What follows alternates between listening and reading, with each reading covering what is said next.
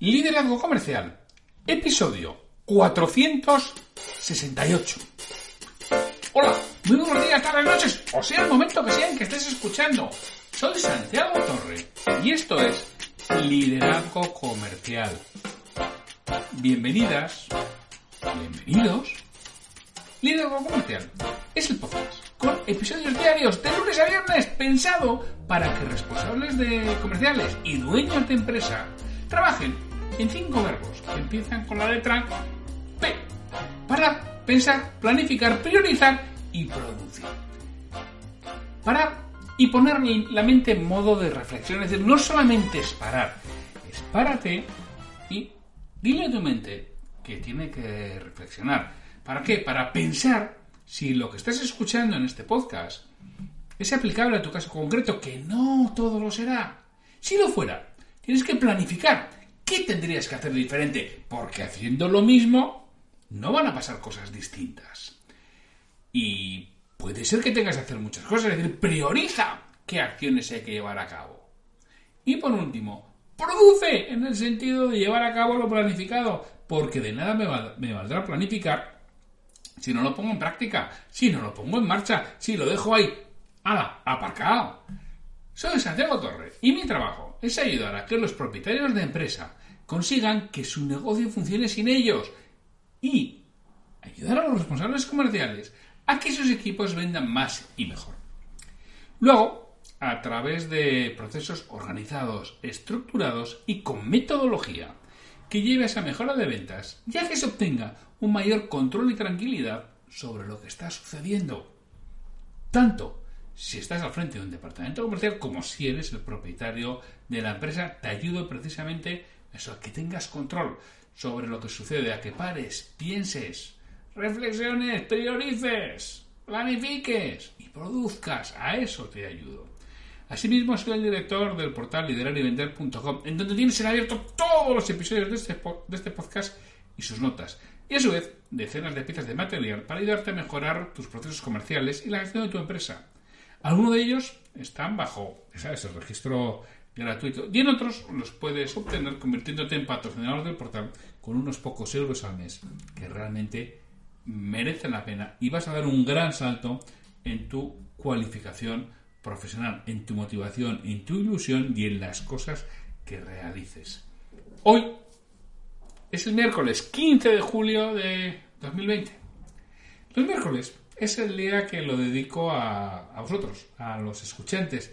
Y bien, entrevisto a alguien o bien contesto preguntas que me vayáis haciendo y que me vais haciendo y que tengo ahí pendientes de, ir realizando.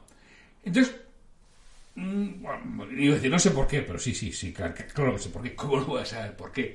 Las preguntas son, van bastante en, en la línea todas. ¿no? Por un lado ¿qué hacer estos meses para para poder vender, ¿no? Tengo varias que van todas en la misma línea, de Santiago, pero es que en estos meses es imposible. ¿Qué hago para contactar con gente? Es que nadie quiere saber nada. Es que parece ser que todo el mundo está alejado de, la compra.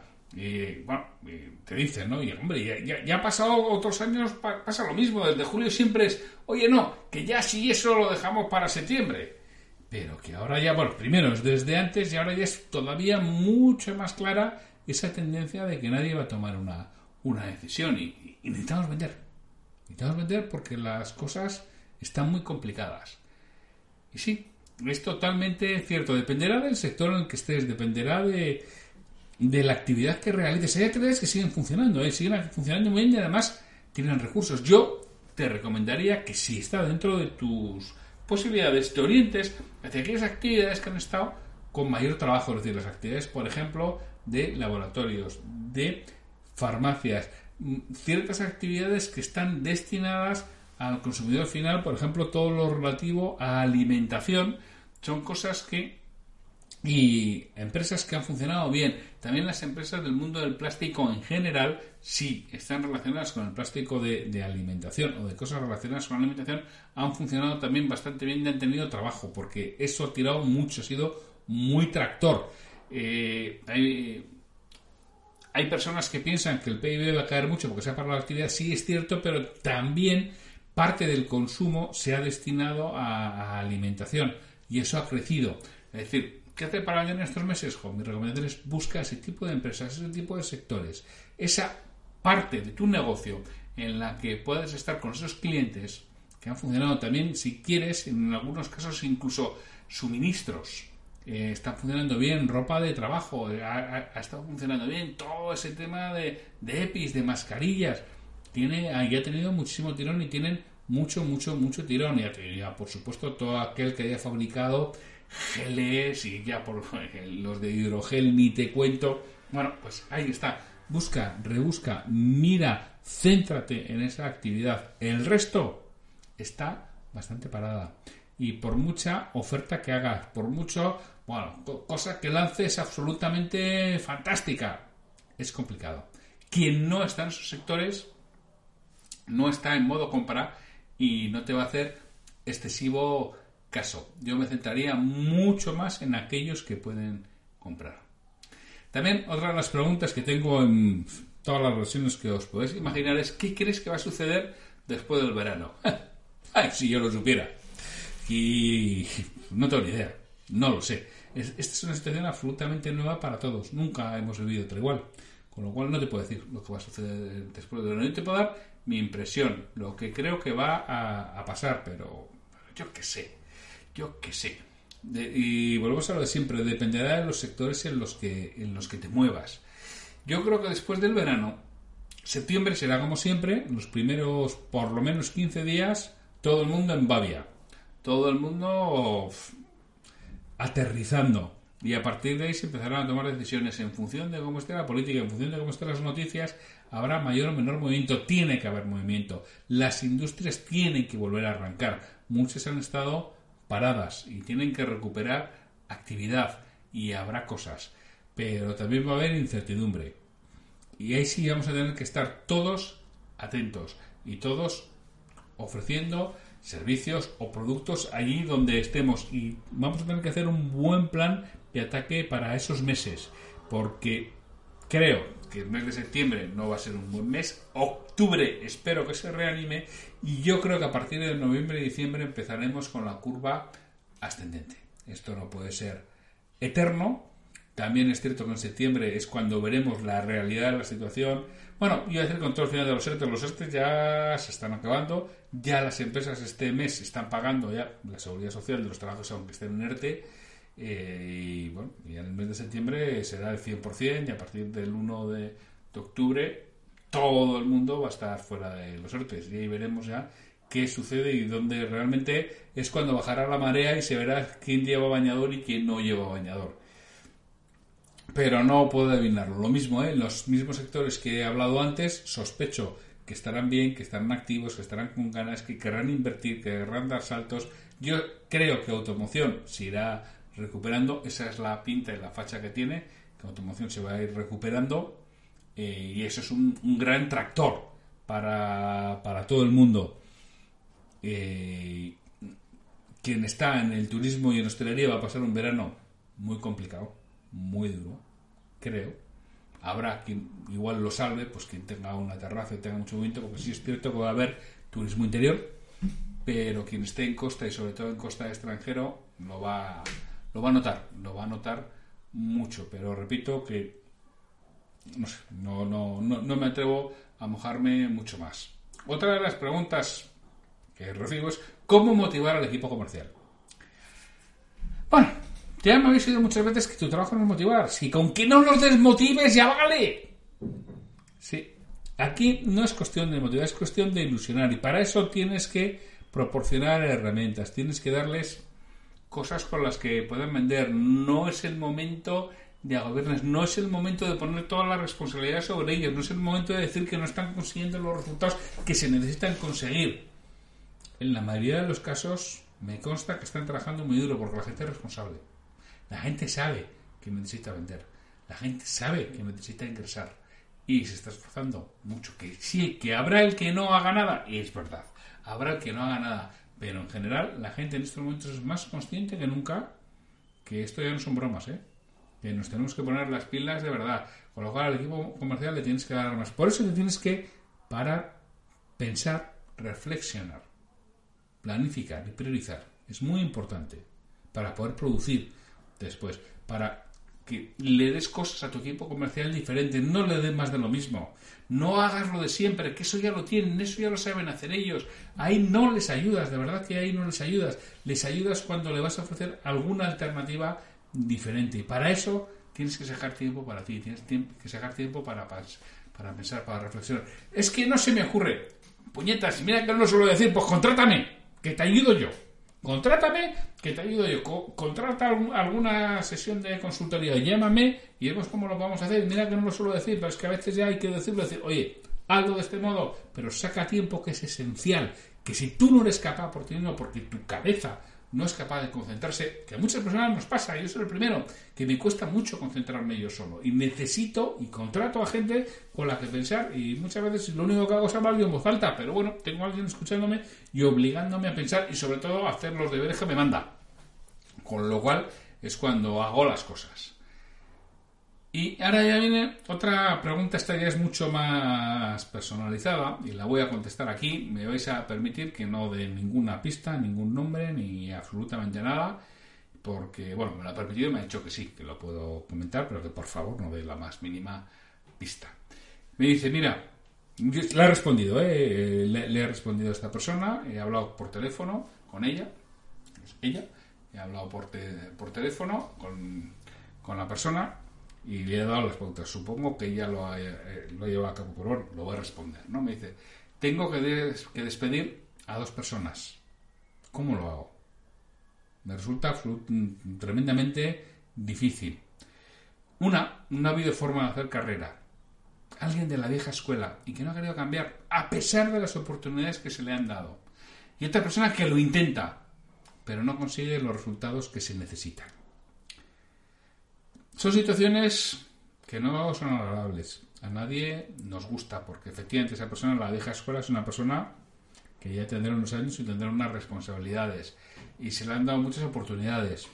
Y pero llega un momento, hay que tener en cuenta que quien está al frente de una empresa, una de las cosas que tiene que tener claro, que estas circunstancias que no nos gustan hay que hacerlas. Pero es que hay que hacerlas por el bien del resto.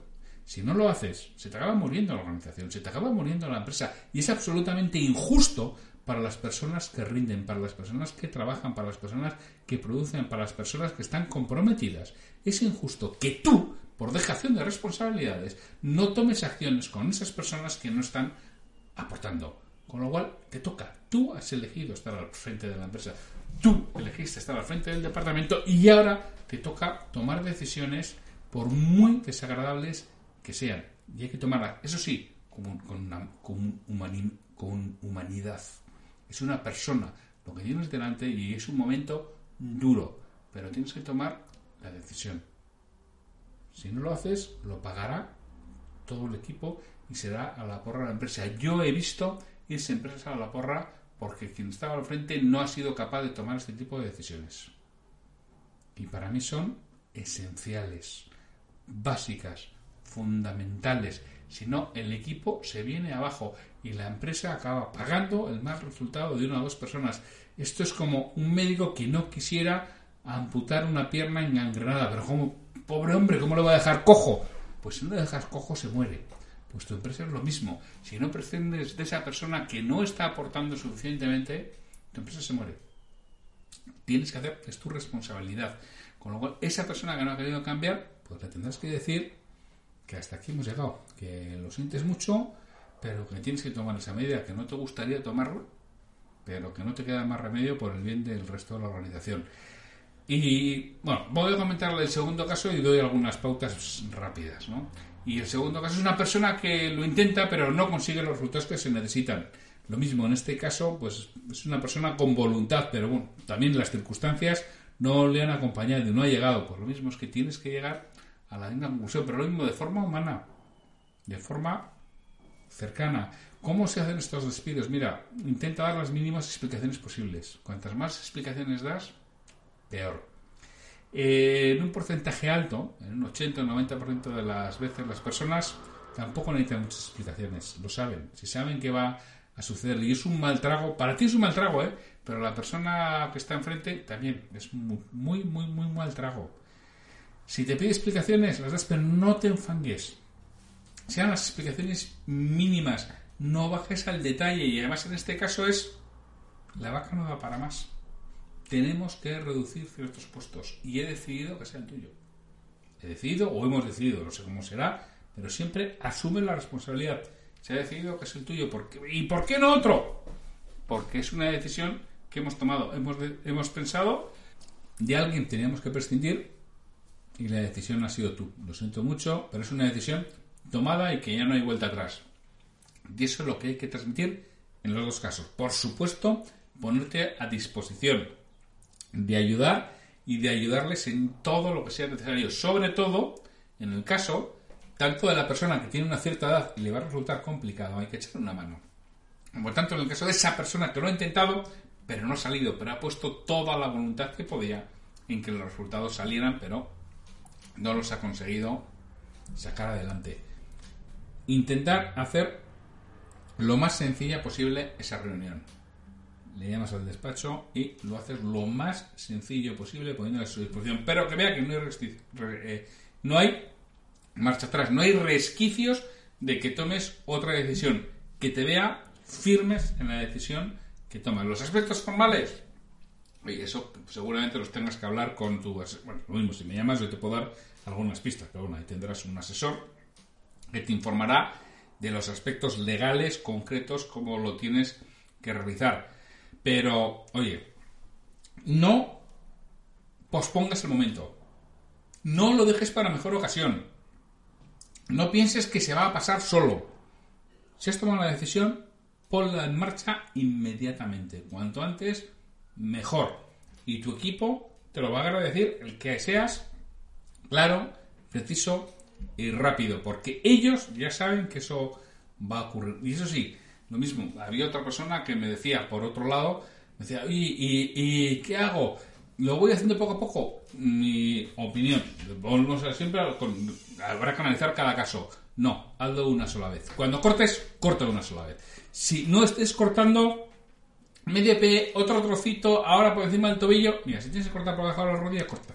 De una sola vez y además le, dices al resto del equipo, eh, ya está, ya hemos acabado con las con lo que hay que hacer. Porque es la única forma que luego ya todo el mundo empieza a funcionar y diga, bueno, pues esto ya ha pasado y ahora a funcionar y a sacar todo esto adelante. Porque la gente está con el run run en la cabeza de que el siguiente soy yo, es una mala decisión y no vas a conseguir tirar adelante en condiciones. Bueno, tengo alguna pregunta y respuesta más, pero me paso del tiempo y no, no, no quiero, no quiero y pasarme. Ya siento acabar con pues esto que algunos nos puede dejar mal cuerpo, el tener que prescindir de personas que han estado trabajando con nosotros y que bueno, pues no están vendiendo y en estos momentos es importante que todo el mundo se gane su sueldo. Y no solo su sueldo, sino lo que tiene que aportar para cubrir el resto de gastos que no son su sueldo, que son muchos en las empresas. Pues ya sabéis que quiero dar las gracias por estar ahí, por seguir liderazgo comercial, por hacer que este podcast sea uno de los más valorados tanto en Evox como bueno esta semana en LinkedIn quiero agradecer a, Salido Jesús Hijas ha sacado pues bueno, ha pedido a la gente que diga cuáles son los podcasts que sigue y bueno pues uno de los más destacados los que más eh, seguidores los que más eh, preferidos por la gente que ha respondido ha sido el liderazgo comercial muchísimas gracias, por seguro que habéis tenido que ser vosotros los escuchantes de este podcast. Ya sabéis que mañana es jueves, los jueves tenemos irracionalmente predecible, digo lo que nos toca, pero dejadme que os recuerde que lo más importante de una conversación con un colaborador sucede antes de sentarte con ese colaborador. Pues y mucho más, muchísimas gracias por estar ahí y hasta mañana.